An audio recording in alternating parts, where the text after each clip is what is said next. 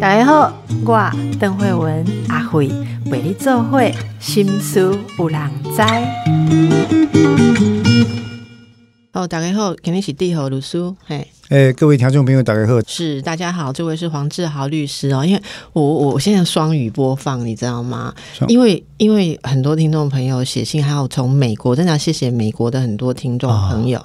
那美国的很多听众朋友跟我们说，他们觉得呃，听到我们的有质感的内容，是觉得很好，是，然后还介绍给海外其他的朋友，其他华人地区，是，例如说新马啊，太感激了，香港啊，是中国，是，好，那就有呃朋友哈，我想您听到我的回应啊，就是谢谢您呃常常来留言说很想要把这个内容让更多的朋友听到，太感谢实在是我们没有配字幕，好，所以就说台语也不是不能听嘛，各地有各地的语言，但是我们也没有配字幕，是，所以万一人家不理解台语的话，就没有办法吸收你的了解了解。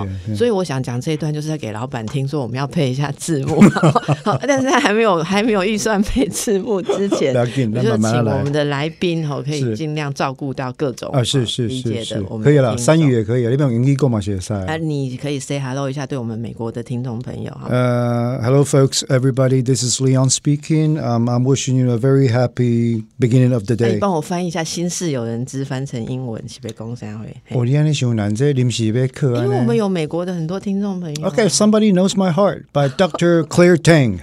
And uh, Li Yonghong Esquire，哎，你看没看？刚刚突然听到 I C R T，好好，总而言之，谢谢美国的听众朋友，希望非常支持我们，非常感谢，是是。好，那延续上一集，我们在讲离婚以后或者离婚协议过程中父母共亲职的问题，有听众朋友很热情给我们回应啊，他说一共一就一就点今天啊，认真听，怎么怎么讲到最后重点就结束了哈？其实没有结束，这个尹秀啊，呃，尹秀女士。其实我那天录完的时候，我就说啊，今天没讲完，我还请我们同事说这一句尾巴记下来，我们下一集继续。所以我们现在就要继续哈，继续讲的就是北部雄红父母双方或一方在孩子面前离间另一方，说你爸很糟啊，你妈很烂呐，哈，那导致父母呃，就是在孩子的心中形象扭曲，是哦，说是矛盾啊，这个对孩子。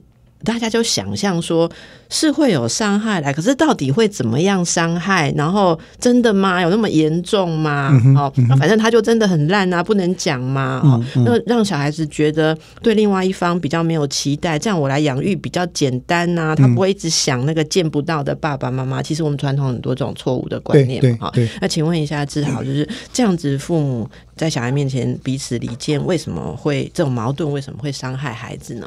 我我觉得最重要的一点。显示啊，大家可能都我们尤其是华人社会，我们对于孩子的存在有一种相当矛盾的看法。好，怎么说矛盾呢？一方面呢，我会觉得孩子永远只是孩子。啊，他不是一个独立的人嘛？可是到了一定的年纪之后呢，例如说你在回刚，突然他就变成了大人。哎呦，你想要阿贝传播，你想要阿贝加加套咯，你想要阿克伯恰伯绑哈。所以，我们对于一个孩子的投射想象，其实是极其矛盾的。这个跟欧美对于孩子的想象其实不太一样。在欧美呢，其实大概过了 sweet sixteen 十六岁以后，我就基本上认为你可以有尬脚力的短郎啊，短郎什么意思呢？在法律上，在社会上。在各个方面，社交行为你都要负担百分之一百的责任。我只能从旁协助，我是你的 coach，我是你的教练，这单应该共轨嘛？好，所以在我们很多，在我在台湾处理这个家事事件，那底下快乐节的问题在下那呢？大人会觉得说啊，不要紧，反正小孩哈他是附属的，对不对？我们把大人的问题解决了，小孩的事情自然就会解决。但是我要说一件完全不一样的事情是什么？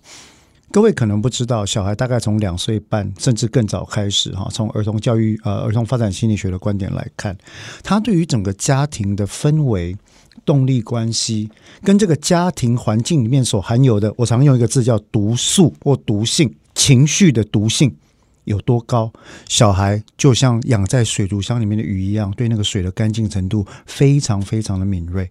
为什么也安呢？因为孩子很清楚的知道。在这个环境里面，他所依附的是两个成年人来照顾他。所以这两个成年人所创造出来的氛围跟家庭的动力关系，对于这个孩子的生存至关重要。嗯，所以他会很多时候有意或无意的去配合这两个成年人，换取他在演化上、在成长发展上、在身心上的一个安全感跟稳定感。但是刚刚讲的是好的状态，也就是说，诶，如果养育他的这两个成年人，爸爸妈妈或者伴侣，哈。咱行来方向是别赶快呢。如果说两个伴侣走的方向是一样的或相近的，孩子就会觉得说啊，那太好了，我很有稳定感，我很有安全感。但如果两方的路径是不同，甚至是激烈的争执或相反的时候，孩子就会非常的辛苦，因为他需要在不同的亲职面前扮演不同的角色，是，也就是一个分裂的人格。嗯。哦，例如讲，我爸爸不爱我做这件代志，所以你爸爸面头前的时阵呢，我得爱做这个这个安尼款的一个人。但是妈妈希望我安尼讲，所以你妈妈面头前，我就要做那样的一个人。可是爸爸妈妈突然互相出现，或者为了这件事情争执的时候，那我该怎么办？是是，儿童发展时期的创伤从这边开始，对。我想到上一集，呃，在讲了一个例子哦。如果大家可以回顾到上一集，其实我我在这一点上也很有感觉。如果延续一下志豪说的，那就是你永远不可能对自己满意，不可以，因为你如果是在两套不同的价值系统里面，你你往爸爸满意的这方面做，永远你就看着妈妈说，在妈妈心里我很糟，嗯，甚至有一些父母，你白天会北部的嘛，讲你得你得闲拎吧，啊，对啊，你得闲拎不，我也想他 其实这种话，呃，其其实，在我自己成长过程当中，呃，我有妹妹嘛，哈，那我们两个就常常被认为说，一个像爸爸，一个一个比较像爸爸，一个比较像妈妈，而且他们还是讲说，像爸爸那边的家庭的人的个性，对，或是像妈妈那边的人家庭的个性，其实就是造成我们很大的。我后来长大跟我妹妹在沟通的时候，我们可能各自都会觉得说，有一块我们永远不确定自己，这就是你刚刚讲的，有有一一有一。种小孩是他两边都可以做到让两边满意，那就是人格会相当的冲突。但这两边做的都不是他自己。对，那就很你你刚刚讲的那个小那种小孩一定很用力，而且有相当的适应力，所以他会好像发展出两套，但是内心的分裂常常会耗损他的能力，非常严重。那像我觉得我自己的经验或我看到很多的是，我们可能没有能力做到让两边都满意，甚至其中一方告诉你不要学另外一方，可是你永远觉得内心有一个缺失，自己永远是不够。的，我想这就是回答我们听众朋友说，呃，为什么一定还是要夫妻找到给孩子一个共同的方向？嗯，但是如果深入一点问志豪哈，伯克林宫北部能量人生观完全都一样，当然不可能。甚至有时候我们也觉得说，哎，父母之间如果有一点点不同的人生观，例如说一个比较注重人际关系，比较社交性，嗯，一个比较那种他孤僻嘛，不要紧然后，但是比较内向，比较内向哈。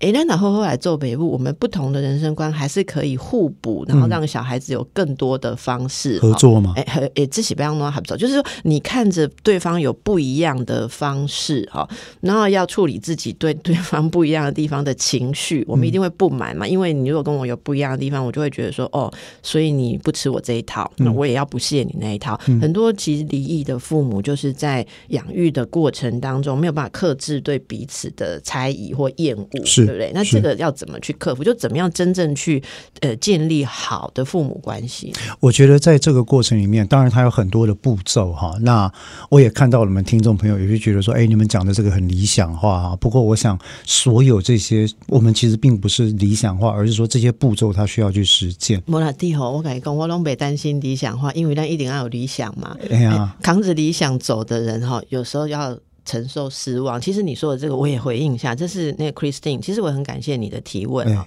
他说很理想化的讨论啊，可他没有他没有不想听啊，他很认真听我们理想化的讨论，但是他提出的问题非常的重要。是。他说他也知道相信这个道理哈，可是我想他的挫折，他说他看过的状况，不知道是不是自己的状况，现实生活中他试着要用这套方法。是。好，可是呢。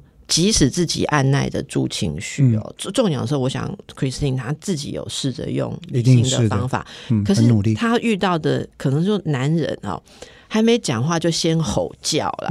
好，那有时候不是我们愿不愿意成熟，如果另外一方面不愿意成熟的话。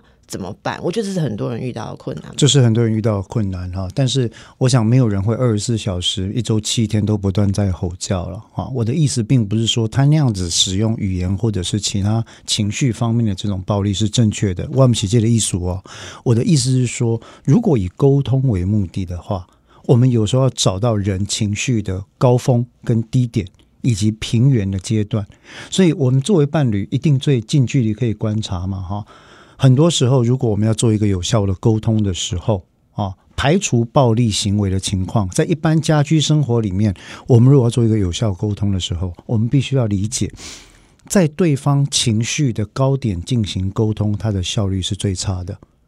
那所以这件事情哈，我们我就说啊，我常讲说，要做一个认知方面的叙事练习。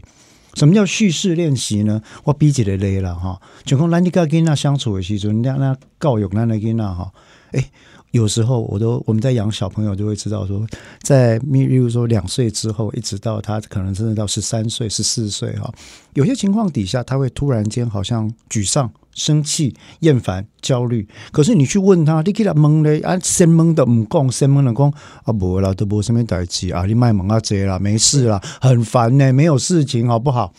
为什么？因为他觉得他跟你分享这个经验也没有用，这是一种习得无助的感觉啊！我我怎样你爱我，等于我在讲这都不好，你都唔办嘛，你就不能同理嘛，你不都搞我讨论嘛？甚至最后他孩子会觉得说，你没办法听我讲。家的重点来了。很多时候，我在我会鼓励父母亲只跟孩子一起做叙事的练习。比如讲，我刚跟那些长辈熊熊我也讲，哎，爸爸来又看嘛，好不好？我来猜猜看好吗？你今天生气是不是因为天气太热，没吃饱，或者是什么原因对自己失望？你刚刚那件事情是不是因为我没讲清楚，以至于你没听懂，让你觉得自己很笨，所以你觉得很难过？我们去做这个叙事练习的时候，透过让孩子跟我们讲法，可以渐渐的调整朝向同一的方向，最后两个人会达成一个共识。这个共识是什么？孩子会觉得啊，问爸爸有试着要理解，嗯，啊，然后我第二个共识是我可以信赖这个人，因为他努力要理解我。嗯哼，对，同样的一套叙事练习的方法，在伴侣之间，如果可以找到一个情绪的平衡点。的前提底下是可以慢慢用的。先生很生气，一开口就大吼大叫，对不对哈？我们可能稍微先离开一下这个环境，等到灯光美、气氛佳，或者哪一天大家状况比较好的时候，那个离婚那个当时灯光美、气氛不不不不。我们要理解一件事哈，邓医师，我我们在很多的婚姻关系里面，当一方情绪爆发的时候，不要以为那一方，除非他是有奇怪的人格或暴力的状况哈，很多人在发完脾气之后，他的认知理智回来了，他会懊悔，嗯，那个时候是一个好的沟通的时间点，前夫也有这样子的。他会懊悔，因为很多人在认知里面并不会认为我是一个坏人。做久了，做久了，哎，刚刚瓜头是杰的潘一郎，对吧？哈，所以每次当他做出了明知道不对的行为之后，他会懊悔。那个懊悔的时间点，其实是我们很好切进去跟对方沟通的时间点。嗯，好。那比如说，我们做一个叙事练习，不管是已经要离异的配偶，正在争执当中的配偶，正在努力当中的配偶，还是已经离婚的配偶，我们可以做的一个练习是说什么呢？第一个。我们还有孩子嘛，哈，我们一起来努力看看，当不成夫妻也没关系。但是我是不是继续在跟你做朋友？我想理解一下，第一个，你刚刚是为什么这么愤怒呢？看起来好像不完全是因为我，是因为公司的挫折吗？是因为社交的挫折吗？是因为的公司哈吃了老板的排头吗？是因为什么什么问题吗？啊，如果是的话，我可以理解啊，你不用担心，我不会因为这件事情而来批判你。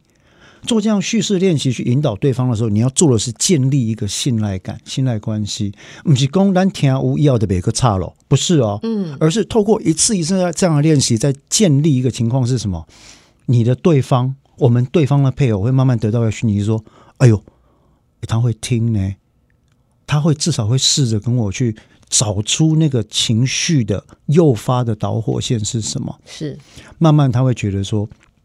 哎，你有较可爱呢，因为你也听我讲话，你也气看麦啊，所以这件事情，我说做叙事练习是双方关系，尤其是沟通行为改善的第一步，这是重要的。是我我觉得这个啊，呃，我们在做智商的时候，其实也做的就是这样的工作啊。那其实我我常常做的工作是。双方可能没有办法直接对另一方做这样子的叙事，所以先来跟心理师练习。嗯哼，因因为这边他可能觉得比较安全，然后他觉得跟另外一个人讲的时候会被攻击，或另外一个人其实没有办法理解。现在两个人是透过认知或是叙事想要分享或者找到合作，有时候会以为你讲这些话，呃，我我如果像像我们之前跟那个绝类爸爸在谈类似的事情的时候，就说。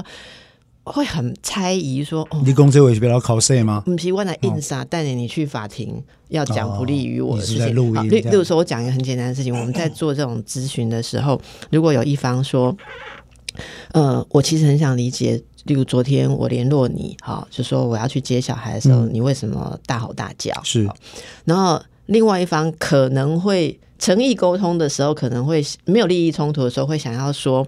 因为昨天你打给我的时候，我真的很忙，我最近真的很不顺。好，因为妈妈中风要拿药，各式各样的问题，困难。可是如果是在呃离异或者诉讼当中的夫妻，我看到的就是可能有一方他觉得你来问我这个问题，你是不是要录音？你是不是要套话？要知道我现在的情况条件比较困难，所以在监护权上我可能没有办法做好一个那么有心有余力的是呃一方，所以你要用这个来呃争取或是怎样。但当充满猜疑的时候，其实。沟通是非常难进行的，所以我说今天很重要的，是我们继续来回应听众朋友。我们我们一直一起关心这个问题，就会越谈越深哦。对，那就是呃，真的是你看这些猜疑，还有一方面是缺少对情绪的觉察跟沟通的能力，一方面这种猜疑不信任，你看这些在在都让我们没有办法站在一起，所以小孩就在这个漏洞、这个间隙当中继续的孤立，继续的被拉扯。是我们等一下再回来。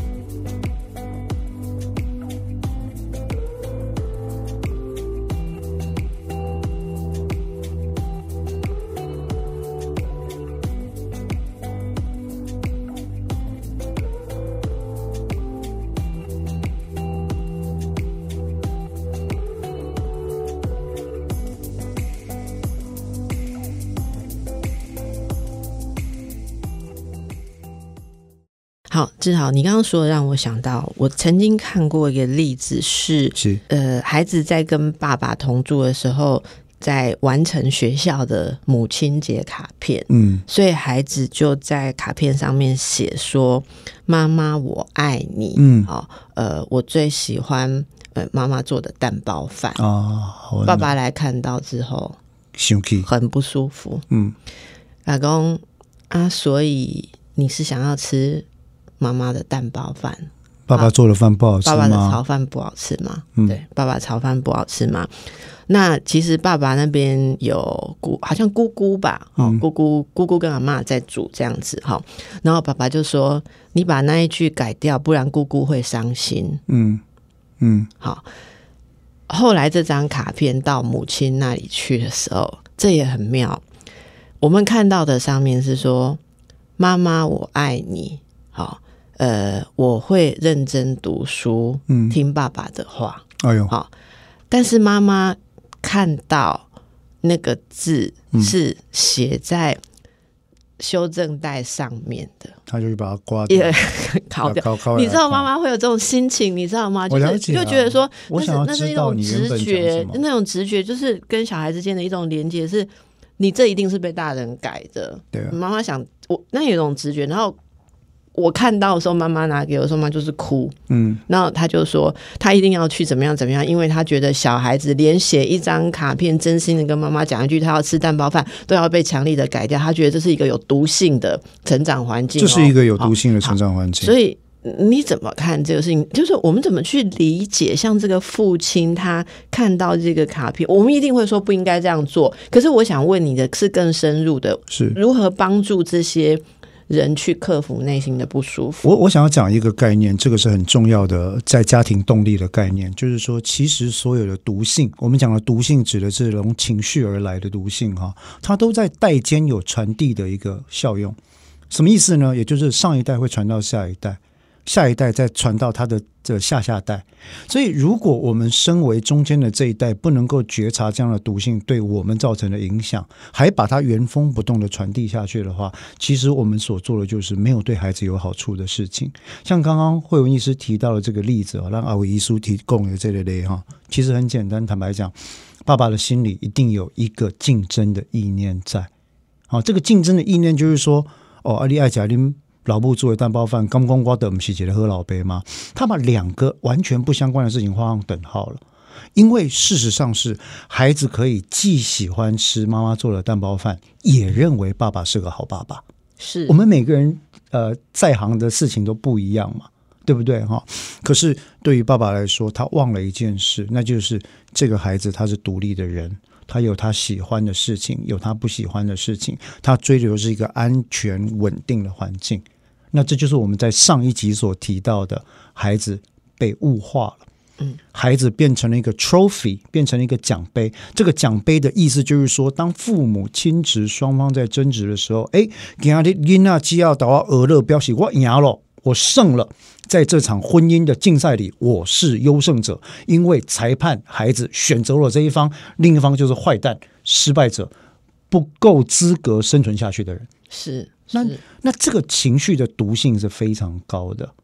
那在看到这个动力关系的毒性的时候，做一个我们处理这么多家事事件的情况，我都会回来先问当事人，就是说，我会先试着问他说：“啊，你要不要跟我讲一下你年少成长的过程？”嗯，这非常重要。灰熊重要，因为呢，这块这样子的毒性通常来自于上一代传递给他的价值观，是造成了他的创伤。九九已经到了四十岁、五十岁、五十五岁，他还是没有办法去修正。嗯嗯，为什么？因为他没办法觉察。你不能觉察毒性的根源在哪里，你就不能做刚刚的叙事练习，你就没有办法透过认知的状况，慢慢慢慢一层一层的缓缓改变自己的行为。是因为它不会形成正向循环。你不会觉察自己的改变，好，所以我常讲说，情绪的觉察练习，对于自己情绪毒性的觉察练习，对于情绪风暴来临之前那个前导讯号觉察的练习，就好像我们在练习跑马拉松，在练习重训一样。你点啊，你走一圈，这个匹配转，你喜欢，哎呦，这对我身体有什么好处？天快被戏。可是你知道吗？那个好处是每练一次，它就在你身体里面累积的。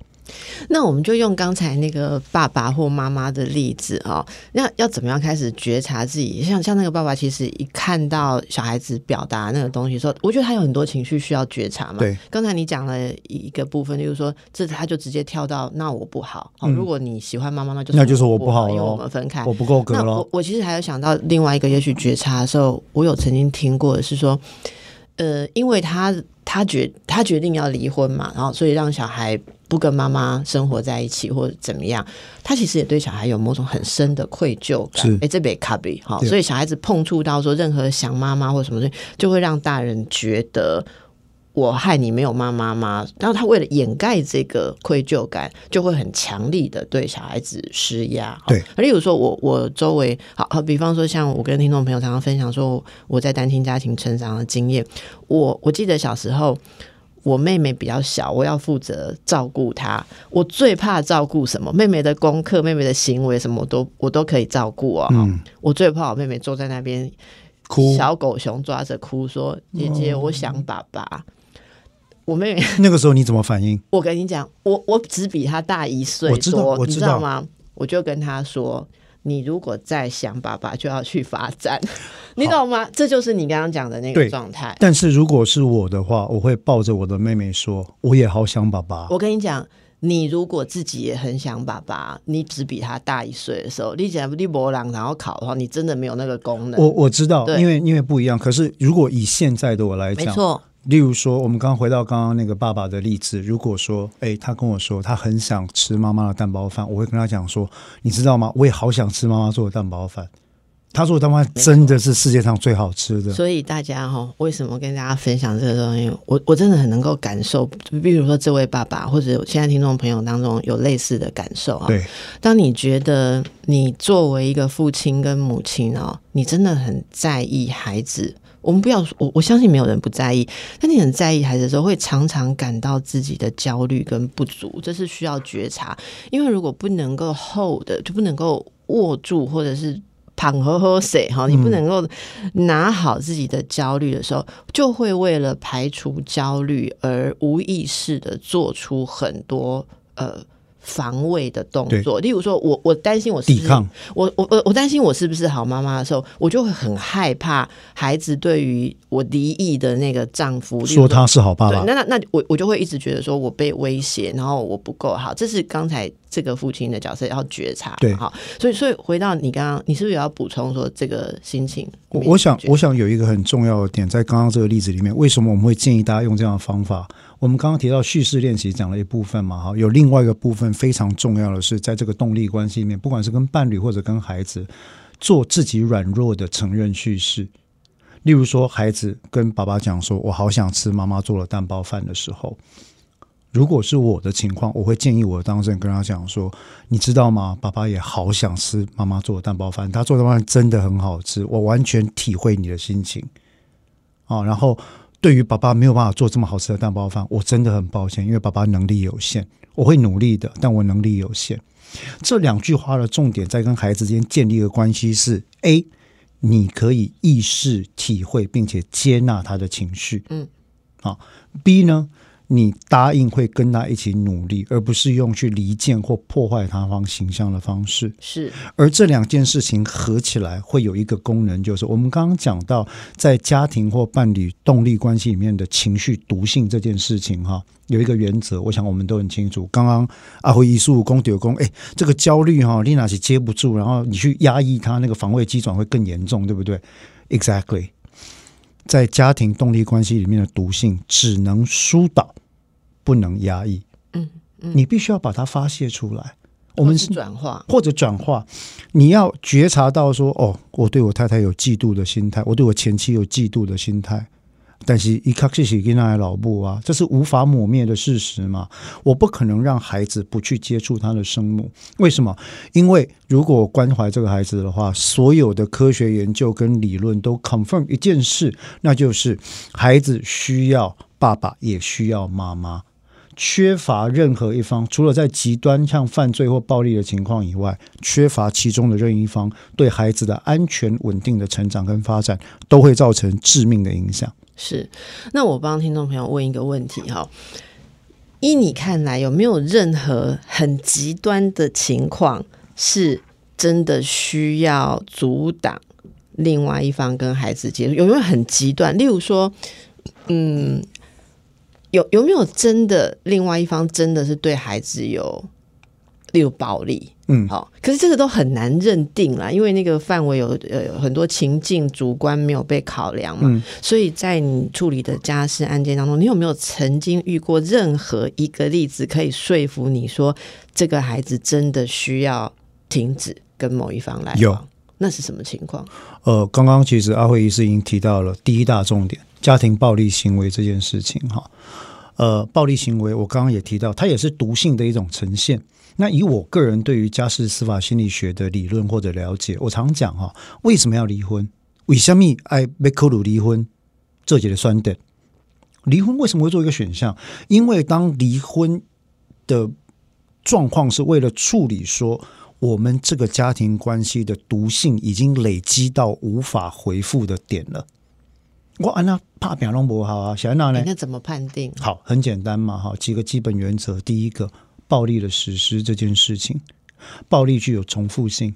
暴力是一个人对于自己无能的行为或者无力的行为做出最大的抵抗的表现，但是他是透过施加在别人剥夺对方尊严的方式来做的一个表现。很多时候，施加暴力在他人身上的人，如果不受到深度的治疗或者是陪伴。或者是做很多的练习，他不会改变他的行为模式的。嗯暴力是一种毒性，暴力是一种具有成瘾性的行为模式，它会不断的重复。如果说这个人在我们观察底下出现了这样的行为，我认为这个环境就已经达到了我认为很难回复的一个毒性状态。借着西刚郭德公有暴力的情况，我们就要考虑。好，那我我知道你会讲一个情况，应该是律师也有这个业务的服务嘛？哈，我我我我常转当就是我的个案去找律师谈一谈，就是他们在谈要不要离婚的时候，我负责跟他们谈心理上你是不是真的想要离婚，还是这只是作为一种谈判，或者作为一种。假性的希望啊，很多人会以为说哦，我很在意我的另一半，那他都不在意我，所以我就来离婚。我如果你们这样来智商哦，各位听众朋友，我第一句话阿辉就会问你说，那你现在是要的是他的在意？得不到而痛苦啊！你离婚，你也不会得到他更多的在意。请问这个离婚为什么是帮助你这个问题可以解决？那大家都会类似就讲说，离婚我就会死心，我就不会期待他。我说人的心好像不是这样子变的，人的心不会接受你的指令，说你现在是一颗离婚的心，所以你就不要期待你期待的人嘛。所以我说这心理上，我举个例子是我们可以去谈，但是最后都还有一些我会转介去找律师。我知道的是他们会去问律师说，在我们的各种条件下，例如说。说法律上我可以得到的，或我们可以谈到的，那对于我们未来的家庭孩子会可能是怎样啊？所以很多人来问你说，我有没有到了该离婚的时候？这应该也是会问律师的问题，你怎么去替他们？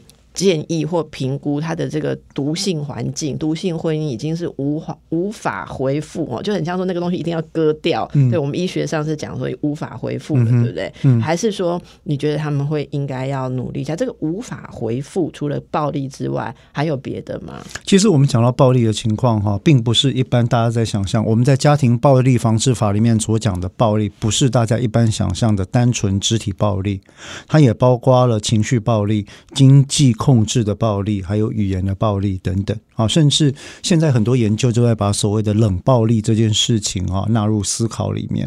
但冷暴力的意思不是说对方不跟我讲话就冷暴力，这些国会哈，那有机会我们再谈。我认为暴力是一个毒性已经到达几乎难以回复的指标，也就是已经亮红灯了啦。暴力这个一次就就亮一次一次。啊，但是如果是肢体暴力的话，我认为一次就亮红灯。OK，我们屯论啊，不要不要去忍耐这个事情。那这样肢体暴力一次就亮红灯，啊，如果是情绪语言，那个主观性比较大。对，如果是情绪或语言的话，就要看脉络，双方的情况。这个情绪的风暴如何发生？语言有没有挑衅跟回应的问题？因为很多时候，情绪跟语言的暴力会来自它的脉络是双方都有创伤的脉络。最爱的人伤我最深嘛，所以我就顾瓜叔，我想奈安呢？因为他最了解我哪里是地雷区，所以一打了熊熊，对不对？好，很多时候我们看到在家事纷争里面呢，呃。一方伴侣就会往另外一方伴侣在吵架的时候，往他最痛的地方用力踩下去。你的不好啊，你做起在往你的不好嘛，对不？好，啊，跟你结婚几啊当啊，你看我搞起码下面拢无啊，囡仔你也不要搞，搞来代志你也不要搞，对不？啊，万年不能升职，你还来三万五万，前面那够给？对对，可是这就是我们在所有家事案件里面常看到的这种错误的沟通模式所造成的结果。我在这边并不是要讲我讲我会哈说什么语言施暴的人怎么可以怪被害者，绝对不是。我是要说每一个情绪风暴，它都有一定的脉络跟前导的行为模式可循。这是我们在家事司法心理学里面讨论的旋转门效应。同样的人。常常因为同样的事情一再的发生争执，每次争执的幅度越来越大，甚至有些人在离婚之后找到下一任伴侣，结果是跟上一任很像的，这人恐怕根本这太多了。为什么？因为其实这个人本身他也没办法觉察到自己的行为跟情绪模式是在一个不断旋转的门里面。对，好，所以我们希望大家可以有机会开始去看到你觉得很宿命的问题，或者纯粹是另一方引起的问题，会不会其实有那个脉络，甚至是双面互动的成分？我常常讲说，为什么要看到双面互动？因为你会觉得不那么绝望。如果你自己有参与一些的话，也许你就可以做出一些不同。嗯。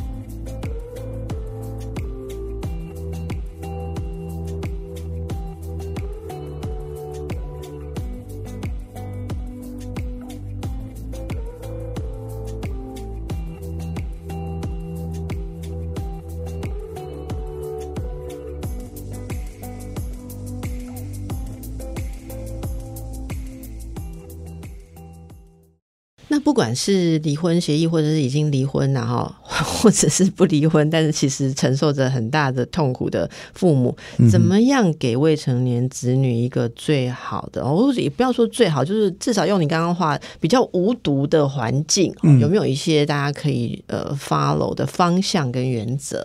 我我认为是有的哈，不管从法律的观点、实务的观点，或者是科学研究的观点，都指出很一贯的方向啊。那我刚我们刚刚在提到那个阿伟医书，你开刚好选多大家公就公，哎，姐姐的婚姻跟这家来关系来，对我们怎么样去尽量把这个毒性有一个情绪的毒性尽量降低，对不对？只要是可以回复的状态，只要还有努力的希望，那双方就有努力的目标。为什么？我们为了孩子一起共同来努力嘛。啊，为了跟那那怕没有？那所以说。反过来讲，就会讲到一个在离婚家事事件里面恒常出现的重点名词，叫做未成年子女最佳利益。我们常就简单讲最佳利益，但是最佳利益这件事情，其实你去看法院的判决哈，先垮利用我们家一的下三会，为什么？因为没有一个法院可以讲得清楚什么叫做最佳利益。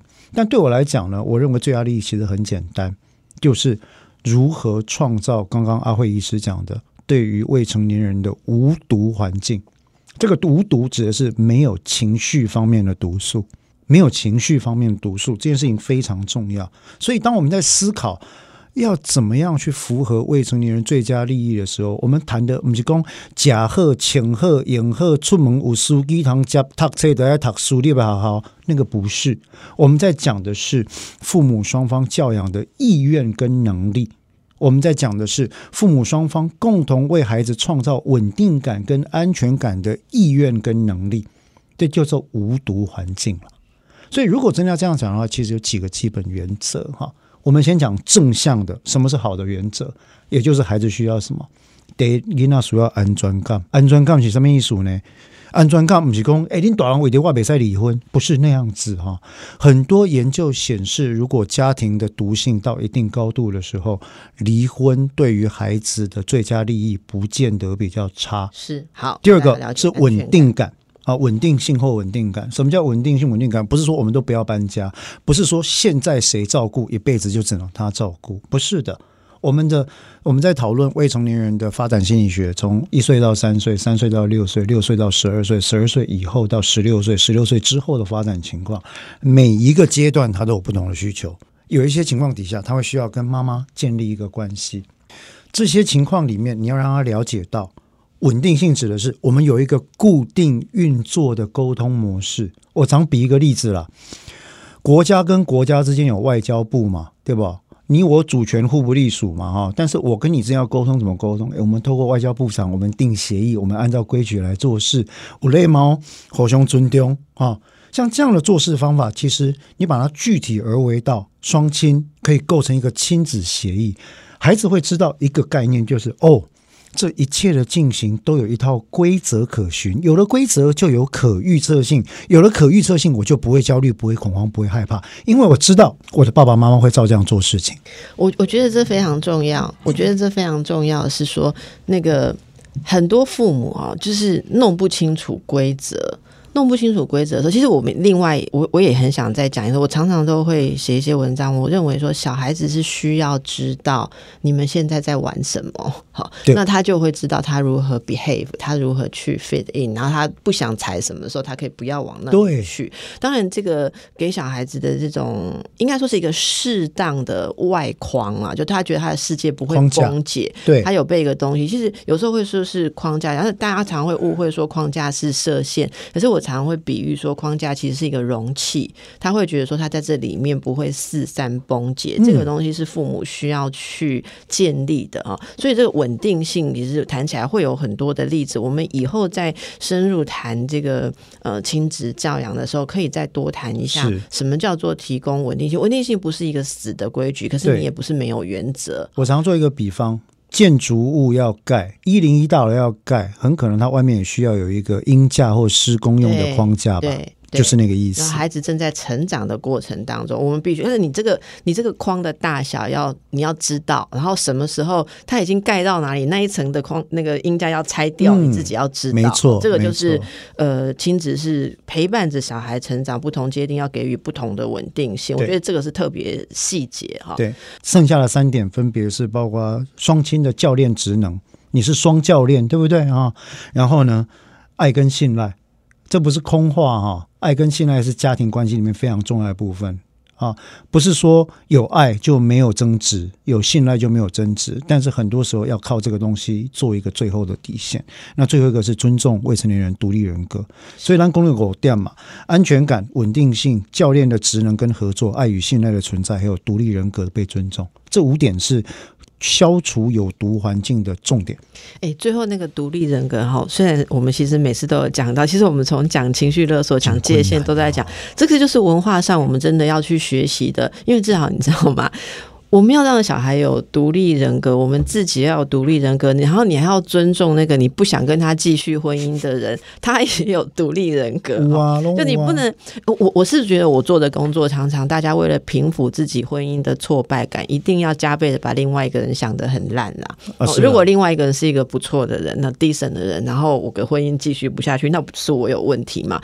我我觉得太多人，我在工作中看到太多时候，我们其实是。没有办法面对自己的脆弱，所以必须把一些责任丢到别人身上。但是其实。唯有不断的呃把这个东西取回来，放在自己的身上，找到一个很温和的承载的方式，不然你没有办法做独立的人呐。没错，那那你如果不是独立的人，小孩子也会跟着你。什么东西我们扛不动，小孩一定有扛到，这是我当父亲的感觉。慧文，我们一开始讲到这个例子的时候，不是也在讲小孩跟独立人格这件事？这一集上一集都提到。那我要讲一件事啊，我们华人文化哈这件事情，对于独立这两个字有着深深深的恐惧。对啊，你试试看，你在粉砖如果发一篇文章说要小孩有独立人格，我跟你讲哦，大概在这第一百则留言开始，我们就会被骂了。我我们都试过，我跟我好多心理师朋友，大家就会开始说，孝道已经瓦解了，家庭已经瓦解，你们还在讲人要独立。哎，可是很多大师都讲过哈，我记得一些心理学或者是美学或哲学大师都讲过啊。其实所谓的孝顺这件事情啊，很多时候它应该是爱的具象呈现的面相之一。没错，强逼是逼不来的。没错，而且我觉得真的，呃，呼应你说的哈，今天最后要讲的一个是，如果人彼此之间没有办法感觉自己独立，那就不会有深刻的连结。没错，但是我从属于你，我是被逼的嘛。对啊，我跟你好，我要照你的意思是被逼。我们是真心的嘛。那那个那种。那种感情大家会满意吗？我觉得，诶，上次大家同时也回应一下，我们另外一集跟梁新宇副总编谈到。平野启一郎的分人那一集，我也得到很多很多听众朋友的回应啊。我们就在讲的是，如果你需要把一个人简化为你能控制的那一小部分的时候，好，那其实你会陷在永远的焦虑跟永远的失去当中，因为没有一个人可能是这样的状态。没错，那以后我觉得，哎，其实至少我们以后也可以谈一谈有关于人跟人之间或我们的文化为什么那么。困难哈，那这我觉得有很多历史的包袱，就是文化的历史的包袱。好，最后诶，我来念一下哈，我来帮那个志豪念一下，我我念比较快，因为他念他就又想到很多。这里其实要让小孩子在无毒的环境成长，我们不管是什么样，有没有生活在一起的父母哈，不要做到负面的东西，例如说情绪勒索，然后呃。很模糊的让自己的情绪波动，不给小孩明确的呃方向，或是不建立界限，嗯，还有物化，就是你之前讲说把小孩当做是自己的工具啦、武器啦、武器、暴力啦、虐待行为，没有办法控制自己的需求，哈，那这些都是会产生有毒。你如果不找到去毒的方法，真的不好意思。不管是你是维持婚姻或是离婚，都还是有毒啦。对，所以我想讲到合作父母最重要的事情是给小孩一个健康的环境，是。而离婚或不离婚都不一定解决问题，是而这是有方法可以做到的。是。好，那今天很感谢很多听众朋友有 order，我们就有谈更多有。然后请大家求必应。在 YouTube 跟 Podcast 给我们留言 批评指教。是。好，谢谢大家，谢谢志豪律师，感谢各位收听，再见。